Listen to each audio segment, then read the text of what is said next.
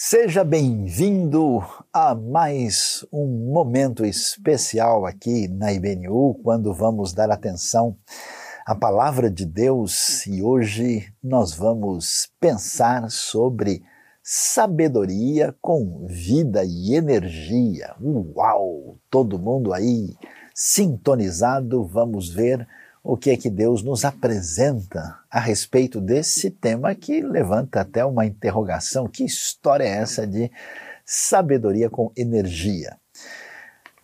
Vamos ver o texto de Colossenses, no capítulo 1, a partir do versículo 24, o que é que a Bíblia nos apresenta. Diz assim o texto: Agora me alegro em meus sofrimentos por vocês e completo no meu corpo o que resta das aflições de Cristo em favor de seu corpo, que é a Igreja.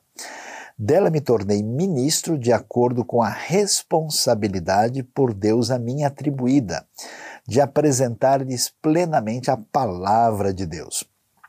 Um mistério que esteve oculto durante épocas e gerações, mas que agora foi manifestado a seus santos. A ele quis Deus dar a conhecer entre os gentios a gloriosa riqueza deste mistério que é Cristo em vocês, a esperança da glória. Nós o proclamamos advertindo e ensinando a cada um com toda a sabedoria, para que apresentemos todo homem perfeito em Cristo. Para isso eu me esforço, lutando conforme a sua força que atua poderosamente em mim. Quero que vocês saibam quanto estou lutando por vocês, pelos que estão em Laodiceia e por todos que ainda não me conhecem pessoalmente. Esforço-me para que eles sejam fortalecidos em seu coração, estejam unidos em amor e alcancem toda a riqueza do pleno entendimento a fim de conhecerem plenamente o mistério de Deus, a saber, Cristo Nele estão escondidos todos os tesouros da sabedoria e do conhecimento. Eu lhes digo isso para que ninguém os engane com argumentos que só parecem convincentes. Porque, embora esteja fisicamente longe de vocês, em espírito estou presente e me alegro em ver como estão vivendo em ordem e como está firme a fé que vocês têm em Cristo. Esta carta de Paulo aos Colossenses é uma carta muito importante para quem leva a sério o entendimento da Bíblia e relaciona isso com a sua vida de maneira prática. Então vamos entender o que está acontecendo aqui. Paulo nunca tinha estado, de fato, pessoalmente, na cidade de Colossos, na região ali dos Colossenses, mas ele tinha estado, digamos assim, não tão longe quando viveu em Éfeso. E nós vamos ver né, como o evangelho chega ali aos Colossenses, na verdade se espalha por toda a antiga região da Ásia Menor e, e de modo geral pela toda a região da península da Anatólia. Né? E o que, que a gente vai é, é, perceber é que depois de três viagens missionárias, e depois de Paulo fazer aquela famosa viagem para Roma, a partir do ano 60, Paulo fica preso em Roma e nessa prisão em Roma ele vai escrever as chamadas cartas da prisão. E nós sabemos né, que as cartas da prisão são conhecidas aí como Efésios, Filipenses, Colossenses e Filemão. É possível que Filipenses não tenha sido escrita em Roma, mas com certeza Colossenses e também Filemão, que são cartas muito ligadas, foi escrita a partir de Roma. Então a gente entende esse cenário, o que, que acontecia nesse mundo dos Colossenses. Era uma loucura total. Essa loucura que acontecia entre os colossenses, uma cidade ali junto ao vale do rio Lico, pertinho de Laodiceia, era uma espécie de mistura muito esquisita. Né? Eles tinham aí né, essa realidade da, das religiões, da religião, digamos, greco-romana, dos deuses gregos agora romanizados, tinham lá cultos estranhos pela mistura de tradições religiosas que envolviam cultos de mistério na Ásia Menor e, além disso, uma influência judaica também. Então, esse pessoal misturou tudo e caminhava para uma coisa um tanto quanto estranha, esquisita, que Paulo vai ter que confrontar para trazer os colossenses ao bom senso. Quando Paulo faz isso, ele vai dar essa orientação, e aqui nesse trecho, depois dele mostrar, né, no começo da carta aos Colossenses, quem é Cristo Jesus, da sua supremacia, ele, ele, é, o, ele é o primogênito sobre toda a criação, mostrando que ele está acima de tudo, que ele tem poder né, sobre os espíritos maus, aqueles que são chamados aí é, de principados e potestades no Novo Testamento, e mostrando tudo isso, Paulo vai chegar então nesse texto que nós mencionamos aí, lemos em conjunto, né, a partir do verso 24, uh, e então ele vai mostrar o que aconteceu com essa supremacia de Cristo e com essa realidade do entendimento da obra de Cristo Jesus em favor dos seus. E aí ele começa a dizer coisas interessantes. Veja só como a sabedoria, o entendimento, o conhecimento da verdade de Deus é fundamental para a gente poder caminhar com a nossa vida. E esse entendimento é uma coisa muito séria, porque muitas pessoas hoje fazem um, um divórcio, né, um distanciamento, uma separação entre a sabedoria, o entendimento e a vida prática. Tem gente que está procurando, por exemplo, um monte de coisa que possa usar uh, na prática para o seu benefício, mas eles não enxergam o fundamento disso, o pressuposto, uh, se isso tem razão de ser ou não tem enquanto outros ficam numa espécie de sabedoria, semelhança do que aconteceu entre os colossenses, de maneira quase que esotérica, totalmente voltada para um mundo assim de, de perfil uh, gnóstico, que não é a proposta cristã. E aí Paulo então vai dizer, olha, eu quero falar para vocês, e é muito forte isso, que eu me alegro nos meus sofrimentos por vocês. Então, veja, que Paulo é a pessoa de sabedoria expressiva no conhecimento de Deus transmitido no ambiente da igreja primitiva. E essa sabedoria, ela, ela envolve a vida toda, porque a gente sabe muito bem, vivemos numa época complicada. Nossa época é uma época de ansiedade, é uma época de depressão, é uma época de sentimentos descontrolados, é uma época em que se busca cada vez mais prazer e tipo uma espécie de autorrealização com resultados muito limitados e vazios. E é impressionante ver o testemunho de alguém como Paulo. Porque Paulo, de uma maneira altruísta, vai dizer que ele se alegra nos sofrimentos dele em favor dos colossenses. Quer dizer, a pessoa tem uma base tal de lidar com a vida, ela tem uma sabedoria que se transforma em energia, em energia capaz de lidar com a realidade da vida de uma maneira surpreendente. E ele tem uma visão que depende da, da sua teologia. Sabedoria não vem só da reflexão profunda do dia a dia, vem da correta teologia. E o que, que ele diz? Olha que coisa, hein? Eu completo no meu corpo o que resta das aflições de Cristo em favor do seu corpo, que é a igreja. Então aí a gente começa a ver o papel dos sofrimentos, das tribulações, das dificuldades, né? Quer dizer, uh, Paulo poderia dizer: puxa, eu estou servindo a Deus, eu estou fazendo o que Cristo Jesus me chamou para fazer e agora eu estou preso aqui em Roma. Como assim? Né? Será que Deus não está vendo isso? Será que ele não, não tem como me explicar ou não tem como me libertar logo? Né? Ele não, ele, ele percebe que, de alguma maneira, a ação que envolve a sabedoria, a soberania divina, permite e até propicia circunstâncias complicadas e difíceis. E aqui Paulo vê isso, mas a sua visão é tão ampla que ele tem condições de se alegrar de verdade em favor dos colossenses, entendendo que a paixão de Cristo não acabou. A igreja, que é o seu corpo, que é Cristo presente na terra, envolve sim uma situação de tribulação, de luta, de dificuldade sofrimentos que devem ser completados. E o que ele vai dizer? Ele está feliz com aquilo que Deus colocou na vida dele, no seu papel na igreja, no povo de Deus. Imagine só que coisa é essa. E eu vejo muitas pessoas que tentam viver uma vida cristã, como é que a gente pode dizer? Isolada, né? meio que autônoma, sem qualquer relacionamento. É alguém que é da família, mas não tem irmãos. Né? Um negócio meio estranho e diferente.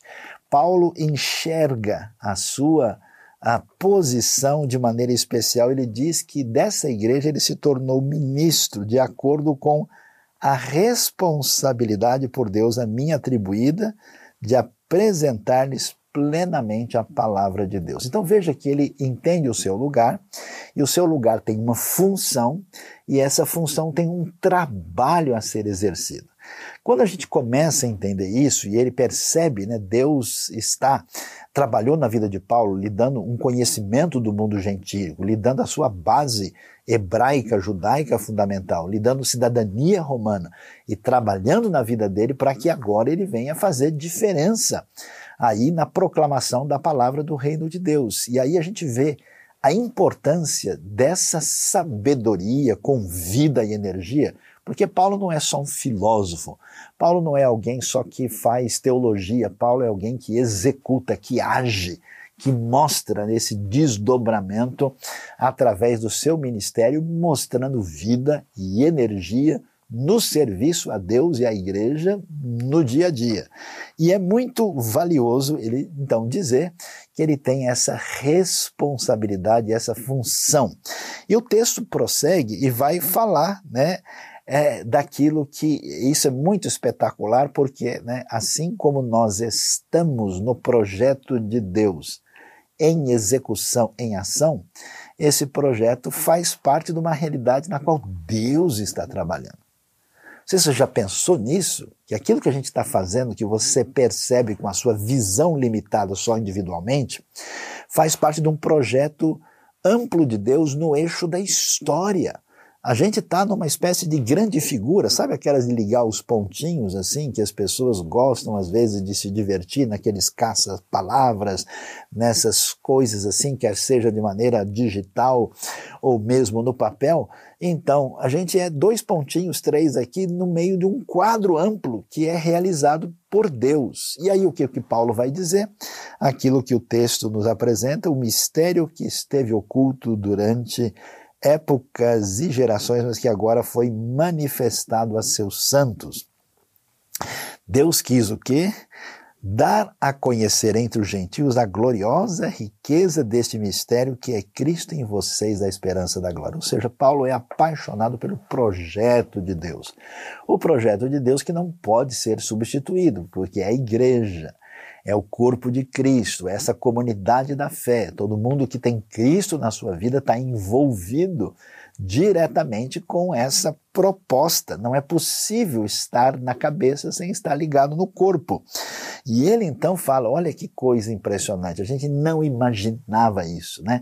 Aquele conhecimento sobre Deus, a revelação de Deus aos patriarcas, a Moisés, a Davi, aos profetas, toda essa realidade que se desdobrou na chegada do Messias da salvação, toda essa riqueza foi agora dada para o conhecimento dos gentios, dos povos, das nações, dos pagãos que adoravam pedra, madeira, objetos de metal e divinizavam a natureza através dessas formas, vivendo num distanciamento da compreensão da divindade. Deus fez isso. E Paulo então se sente absolutamente envolvido e prossegue dizendo: ó, nós o proclamamos, advertindo e ensinando a cada um com toda sabedoria, para que apresentemos todo homem perfeito em Cristo. Então, Paulo tem um projeto, ele tem ah, um desejo, ele está exatamente aqui ensinando os colossenses a fugirem da sabedoria falsa. E a gente tem que começar a pensar, né, que tipo de sabedoria, né, que tipo de conhecimento, que tipo de diretriz é, está controlando a minha vida. A gente pode achar que não, mas as ideias que a gente acolhe, as ideias que a gente deixa crescer no nosso coração, elas produzem o tipo de vida que a gente tem. E se aquilo que a gente acha que é, é de acordo com o nosso sentimento, é de acordo com a nossa visão, com a nossa perspectiva apressada, mas não se desdobra em resultados quando você vê essa sabedoria se manifestar de modo concreto e com energia, alguma coisa está errada. E é isso que acontece. O tipo de espiritualidade de perfil gnóstico que está chegando entre os colossenses está fazendo coisas estranhas, está dividindo as pessoas em gente mais digna e mais iluminada do que as outras, está levando o pessoal a se perder num misticismo estranho, chegavam ao ponto deles fazendo o que era chamado do culto dos anjos, o culto que os anjos faziam. Eles estavam de fato entrando num caminho de perder o que é importante para se perder com questões para se assim é, descaminhar a vida através de ideias legalistas, perguntando sobre coisinhas, o que, que pode comer, o que, que não pode, o que, que pode beber, o que deixa de poder, uh, como é que é, e se entregando a um misticismo legalista que desencaminhava. Então a pergunta para nós é: quem é que a gente ouve? Qual é a sabedoria que a gente acolhe no nosso coração? A vida prática dos colossenses se perdeu e se atrapalhou porque eles ouviram a sabedoria errada. E Paulo então manda essa correção, essa correção de equilíbrio, de bom senso, de envolvimento com a doutrina que envolve o ministério de Paulo de lhes ensinar a palavra de Deus. E aí ele faz isso, e é interessante. Agora a coisa fica mais impressionante, porque é de fato toda essa riqueza do Deus único que se manifesta com a sua graça, com a sua aliança, com o seu perdão, salvação, e agora se estende a todos os povos, aqueles pagãos, de certa forma, embrutecidos daquele ambiente, recebendo o conhecimento, a vida e o perdão em Cristo Jesus, Paulo então diz: olha, diante dessa coisa maravilhosa, extraordinária, eu vou acelerar total. E olha o que ele diz: para isso eu me esforço, lutando conforme a sua força que atua poderosamente em mim. Observe, no original grego, nós temos aqui a palavra que deu origem à, palavra agonia em português, a palavra que deu origem à palavra energia em português e a palavra que deu origem a dinamismo em português. Só para você sentir assim a força do versículo. Aliás, tome cuidado, se pegar muito forte nele, você leva um choque de tão forte que é esse elemento que aparece aí. Então, a gente vai ver que a sabedoria que envolve Paulo e o seu ministério, ela é marcada por trabalho, por esforço, por dedicação. E aqui nós precisamos dar uma parada e pensar sobre isso, porque muita gente entende que espiritualidade é uma coisa assim semelhante ao momento de lazer. Né? A gente a gente quer uma espiritualidade assim que a gente chamaria do tipo zen, mas eu digo que às vezes é uma, espiritualidade zen noção, né? brincando com a palavra, porque a pessoa é, para né? e ele está simplesmente querendo uma espécie de tranquilidade em função de um exercício espiritual imediato. Então a pessoa vai lá num, num, numa reunião, num encontro, num culto e ele pretende simplesmente acalmar os nervos. E a espiritualidade da pessoa não passa disso, né? É como alguém que vai assim, né, para ter um momento de recarregar de baterias e ponto final. Né? Outras pessoas tratam a sua espiritualidade de uma maneira parecida com esse mundo gnóstico. A gente quer assim procurar coisas diferentes, ideias que ninguém nunca falou, né? Alguma coisa assim muito exótica, né? Eu estou assim como quem está num aviário tentando encontrar uma cacatua né, que tem 18 cores. Né? Será que na, na Bíblia não tem? Então tem gente que tem uma fome por coisas estranhas e esquisitas. Isso não é saudável, não é o foco da palavra de Deus. A sabedoria, o conhecimento de Cristo, o entendimento da sua obra, da sua supremacia, leva Paulo a agir intensamente numa espécie de luta de esforço, né? Que é uma espécie de, de, de agonia, né? agonizontes do original aqui, onde ele faz todo o esforço agindo com toda a energia, com esse dinamis, com esse poder atuando nele. Por isso é muito importante entender que espiritualidade verdadeira, sabedoria, se transforma em ação com energia. Não dá para a gente entender uma pessoa ligada ao reino de Deus meramente contemplativa ou meramente ligada a uma intenção puramente mística. E aí a gente entende a importância do esforço, da dedicação, da luta e do trabalho incessante. Olha como isso é sério. Desde o começo, quando Deus, lá na lei, ensina o ser humano a se aproximar dele, é muito interessante que aparecem duas palavras assim que a gente não presta tanta atenção, né? Que aquilo deveria ser feita, feito de maneira que era chamado de regularmente. Aquilo deve ser feito de maneira que é chamado de constantemente. Então é um chamado à disciplina. É um chamado a fazer as coisas de uma maneira determinada ou conforme a própria lei dizia, kasher tzivá Adonai, conforme determinou o Senhor. O que significa isso? Quando a gente se submete a Deus, e quando a gente se submete com a nossa força, lembra? A, a lei vai dizer para a gente amar a Deus, não só de todo o coração, de toda a alma, de todo o entendimento, mas também com todas as nossas forças, meoderra no original, um sentido da nossa, da nossa muinteza, literalmente, da nossa totalidade que envolve o nosso agir. E por que que isso é tão significativo? Porque isso envolve a nossa submissão concreta a Deus, no sentido de abrir mão da posição que eu me coloco no trono, no centro da situação.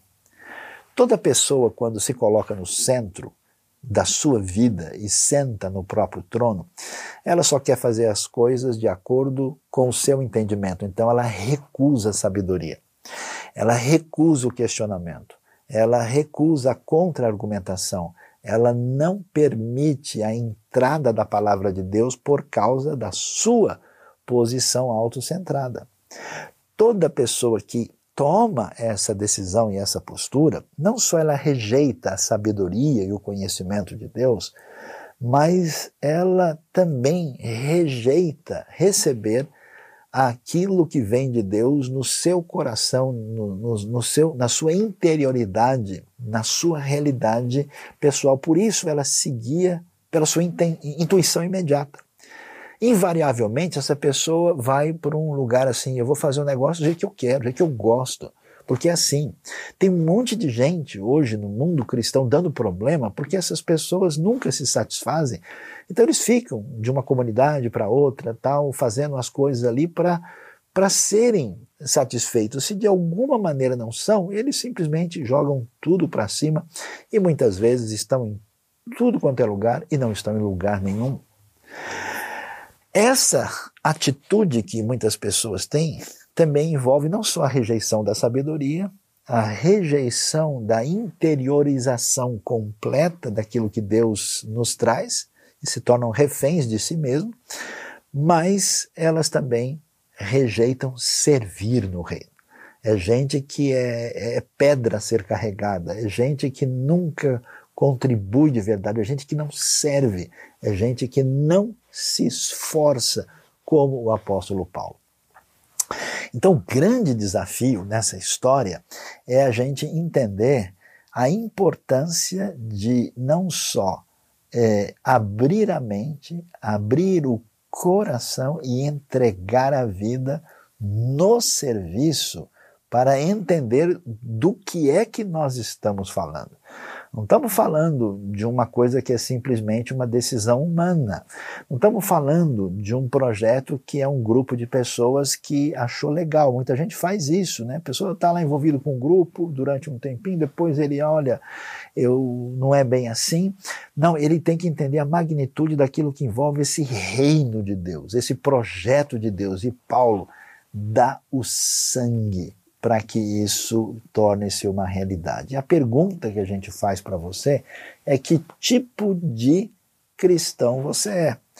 Você é uma pessoa contemplativa que acha que indo de vez em quando a uma reunião e ouvindo uma explicação e achando legal e discutindo com algumas pessoas, é, é isso que envolve a proposta do Novo Testamento? Ou você é uma pessoa que enxerga a espiritualidade como algum tipo de coisa que pode dar uma força para concretizar tudo aquilo que você deseja e quer? Quer dizer, na prática, Deus é uma espécie de servo das suas intenções. Você é uma pessoa que faz parte ou de alguma maneira se envolve com essa comunidade sempre numa postura de cobrança, de questionamento e de juízo e nunca faz nada? Que tipo de pessoa você é? Qual é a sua atitude? Paulo vai dizer: Eu me esforço. Eu acho tão espetacular, sabe por quê? Porque Paulo nem conhecia os Colossenses, mas ao ver a obra de Deus entre os gentios, ao ver o poder de Deus libertando essas pessoas de demônios, ao ver essas pessoas perdoadas, abandona, abandonando a vida antiga, saindo de uma vida de promiscuidade, saindo de uma vida de desespero, de eh, total alienação em relação a Deus, Paulo fica muito feliz e vai dizer que ele está lutando conforme a sua força. Olha que coisa que atua poderosamente em mim. E é importante isso porque a Bíblia mostra né, os dois elementos, quer dizer, a, o poder, o dínamos de Deus está atuando em nós por causa da ação do Espírito, o que não significa que eu não vou me esforçar e não vou agir, então quer dizer, as coisas estão integradas nessa ação especial. E aí ele prossegue e diz: Olha, quero que vocês saibam quanto estou lutando por vocês, pelos que estão em Laodiceia e por todos os que ainda não me conhecem pessoalmente. Olha, Colossos fica pertinho de Laodiceia que também é do lado de Hierápolis, né, que é mencionado no capítulo 4 aqui. Então, Paulo está dizendo: olha, eu estou lutando por vocês. Colossenses, vocês estão no meu coração. Eu queria convidar você hoje a lutar pelo poder do evangelho crescendo entre os irmãos que você não conhece, os seus parceiros, seus irmãos que estão lá nas colossos dos nossos dias. Paulo menciona Laodiceia, que está ali perto, que vai ser inclusive uma das cartas lá do Apocalipse, que a gente vai ver mais tarde, e por todos que não me conhecem pessoalmente. Quer dizer, isso chama-se visão de projeto. Isso chama-se uma visão de compreender a realidade do reino de Deus. Muitas pessoas têm uma sabedoria, que na verdade é uma pseudo-sabedoria que nunca se desdobra em energia porque a pessoa pensa pequeno. Ele não entende do que ele está falando. Ele não está falando simplesmente de um grupo de pessoas que ele conhece na sua comunidade. Ele não tá, o texto bíblico não está falando simplesmente de uma mera denominação. Estamos falando do grande projeto de Deus, a Igreja de Cristo, que triunfantemente, pela ação do Espírito Santo, vai fazendo o grande projeto de Deus, que é esse mistério que Paulo vê revelado e por isso ele se alegra, ele reflete e ensina e ele luta com força, com energia, com poder, com agonia para ver esse desdobramento. E é tão impressionante, a linguagem é de ação, a linguagem é de movimento, a linguagem é de gente que se entrega ao serviço, a linguagem é de alguém que não fica parado. E ele continua: esforço-me. Você entendeu bem? Esforço-me. Eu não sei a última vez que você talvez se esforçou de verdade. Eu conheço gente, por exemplo, que faz contribuição para a igreja, mas é assim, ó, já pagou todas as contas, já resolveu tudo aqui, está tranquilo, sobrou quanto? Então, dá um pouco lá para a gente ajudar, porque tem gente com fome. Então, manda uma oferta lá para a comunidade. Tem gente assim, bom, já viu todos os filmes, já assistiu os últimos lançamentos, acompanhou direitinho os jogos de futebol, é, tá tudo assim, sobrou um tempinho? Então vamos ver aqui uma mensagem. Tem até um, um filme de perfil cristão aqui, né? Então a gente dá uma olhada assim, porque também precisa ver as coisas da fé, né? Porque não pode ficar sem, né? É, então, a gente já fez todos os passeios, hoje não tem, tá, tá meio nublado, não dá para pegar um sol. Então vamos, vamos, vamos procurar uma comunidade, uma igreja hoje, né? Quer dizer, você percebe? Fica com o que sobra. A proposta do apóstolo Paulo é outra. Veja, aquilo que é importante para mim, eu me esforço. Eu conheço gente, ah, meu amigo, o sujeito se esforçou durante anos para ver um, um artista, um, um, esportista conhecido, o sujeito ficou não sei quantas horas na fila para tirar uma foto com não sei quem, é, para conhecer uma cidade dos seus sonhos, para poder atingir um objetivo. A pergunta é: por que e para que você se esforça? Você está entendendo o que é a obra de Deus? Ou você está ofuscado com tanta coisa que não tem lugar para isso? Paulo vai dizer: eu esforço, me esforço e me esforço para que eles sejam fortalecidos no coração, estejam unidos em amor e alcance toda a riqueza do pleno entendimento, a fim de conhecerem plenamente o mistério de Deus, a saber, Cristo. Tudo que Deus diz para nós é que nós precisamos, no sentido correto da palavra, ser como Deus, nos assemelharmos a Deus no sentido não em poder, não em divindade, não em glória, claro que não, mas no sentido que desenvolvamos na nossa vida o nosso caráter, a semelhança de quem é o nosso Criador, aquele que nos trouxe a salvação. E, e, a gloriosa realidade de quem Deus é se manifestou na bendita pessoa de Cristo Jesus, nosso Senhor. Então, o objetivo de quem é discípulo de Cristo é, de fato, descobrir na profundidade do seu entendimento, do seu coração, quem é Jesus. O objetivo é como Jesus agiria, como Jesus reagiria, como Jesus responderia. Quer dizer, agir nessa, nessa vibe, nessa pegada, nessa conexão com Cristo. E Paulo diz isso, eu estou querendo, faço de tudo.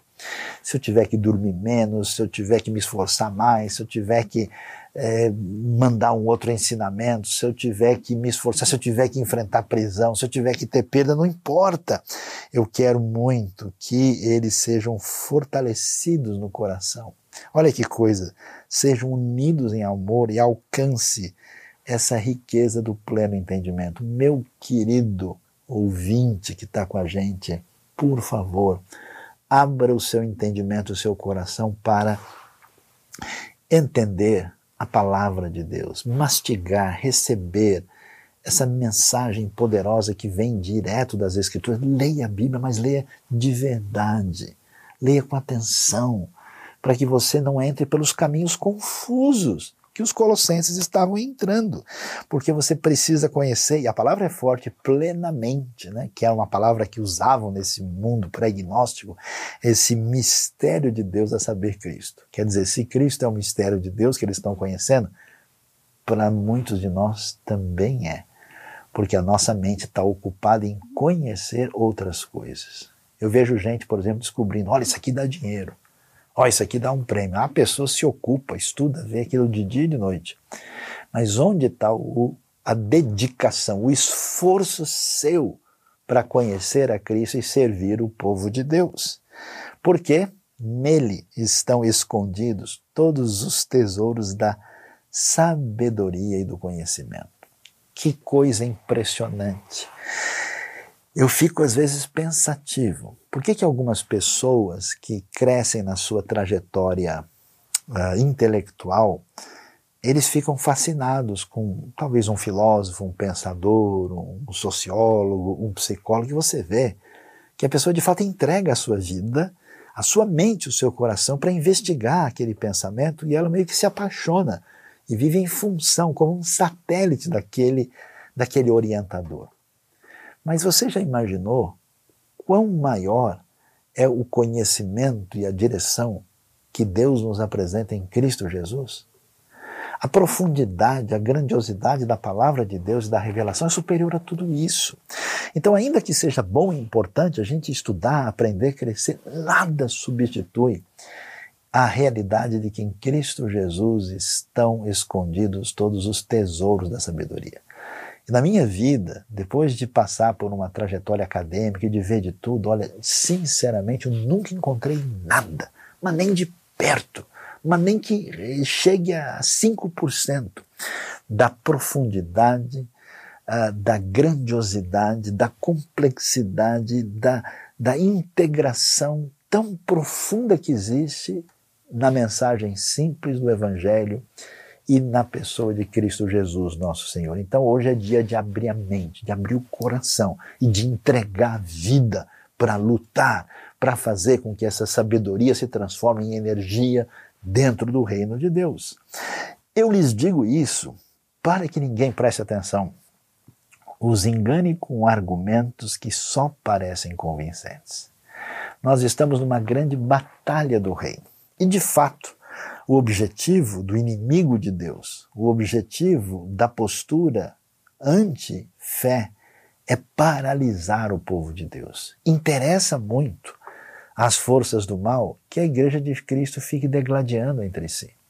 Interessa muito que eles fiquem só vendo ideias interessantes como se fossem peças de museu que devem ser admiradas e debatidas. Interessa muito que esse pessoal se perca num misticismo de sensação cada vez mais forte de coisas que sejam, vamos dizer assim, quase psicodélicas, sem que esse povo esteja unido em amor, busque a sabedoria de Cristo e sirva efetivamente no reino de Deus. Meus queridos irmãos e irmãs, no mundo nosso de trevas espirituais, no mundo de exploração, de escravidão, de opressão profunda, de coisas inimagináveis, de maldade crescente, de perda de referência, de falta de conhecimento, é, de loucura, de fome, de necessidade gritante. Como é que a gente pode ficar sossegado sem se esforçar, sem lutar com toda a nossa força e nossa dedicação para a grande glória do reino de Cristo triunfando na vida das pessoas. Eu chamo você àquilo que envolve a sua posição no corpo de Cristo. Paulo sabia muito bem, ele sabia qual é o ministério. E se você é servo de Deus, servo de Cristo, você tem uma posição. Deus tem um lugar para cada um no seu corpo. E essa posição não é só de ocupar lugar, é de frutificar no reino. Você é chamado a lutar, a se esforçar, a fazer com que essa sabedoria se manifeste em vida e energia. Porque isso, Paulo vai dizer, uma coisa impressionante. É muito curioso o que aparece aqui. Olha, se vocês não tiverem a direção, vocês vão ser enganados por argumentos. Quer dizer, argumentos aparentemente convincentes. Você pode, assim como alguém que toma um remédio errado, assim como alguém que toma a dose errada, assim como uma pessoa que come a comida que lhe faz mal, sem esse entendimento você pode ser desencaminhado e a sua vida ser uma vida que não é uma vida que produz no reino para o qual você foi chamado. E aí ele diz: olha, isso que eu acho interessante, porque estar ligado à sabedoria de Deus, estar ligado à, à grande, gloriosa sabedoria de Cristo, nos coloca a serviço de Deus e atenção, não tem nada que segure isso. Eu fiquei impressionado que em dias de pandemia, algumas pessoas ficaram simplesmente discutindo quanto a gente deve mais ser presencial e quanto a gente mais deve ser digital como se uma coisa estivesse numa oposição da outra. E na verdade, não é isso que importa. O que importa é a sua atitude, o seu envolvimento, todos os meios disponíveis para fazer com que esse reino seja implantado na vida das pessoas. Veja a situação de Paulo. Paulo não estava na situação de pandemia como nós estivemos enfrentando, mas ele, mesmo sem ver os colossenses, mesmo sem poder conhecê-lo especialmente. Olha a palavra dele, porque, embora esteja fisicamente longe de vocês, em espírito estou presente e me alegro em ver como estão vivendo em ordem e como está firme a fé que vocês têm em Cristo. É interessante. Primeiro que os colossenses não estão tão firmes assim. Eles têm problemas. Mas Paulo ressalta o contato com eles em função daquilo que já floresceu entre eles. Segundo, que mesmo estando longe, distante, nada pode impedir a ação poderosa do Espírito que cria essa irmandade, essa fraternidade, desse grande mistério que é a união daquilo que é impossível de ser unir, de se unir, que são os povos que não conhecem a Deus, agora irmanados por causa do poder do Evangelho. Então a questão é, de todas as formas, presencialmente ou à distância, a proclamação do reino de Deus precisa conhecer, procurando todos os caminhos onde e como isso pode acontecer. Por isso eu quero convocar você. Você pode dizer, não, mas olha, eu não tenho condições, eu não tenho nada a oferecer, eu não posso fazer nada. Mas um jovem que faz uma revista em quadrinhos, uma pessoa que faz uma música, até alguém que está em condições limitadas, aí, talvez por limitação física, pode fazer diferença. Eu tenho visto pessoas sem condições nenhuma, mas a sabedoria de Deus poderosamente com toda vida e energia, faz com que essa pessoa, a semelhança de Paulo, esteja lutando pelo reino, pela glória de Cristo, pelo conhecimento de Cristo na vida das pessoas. Por isso eu termino o dia de hoje com essa mensagem de convocação e de apelo para você, para que não deixe passar a oportunidade de tirar a sua vida do centro de você mesmo e abrir a mente para conhecer a Cristo de verdade. Abrir o seu coração, a sua interioridade para deixar você mesmo de lado e ver aquilo que tem a ver com o reino de Deus na sua vida pessoal. Né? É, todas as áreas devem ser entregues e entregar a sua vida na prática para se esforçar pelo reino, para aquilo que Deus colocou na sua vida como um projeto que faz parte do grande desenho maior da glória de Cristo na igreja, no reino de Deus. E que Deus abençoe a sua vida, abençoe a nossa vida e que Ele a, nos permita desfrutar dessa força que poderosamente atua em nós e nos leva a essa luta e dedicação incansável. Que Deus nos abençoe.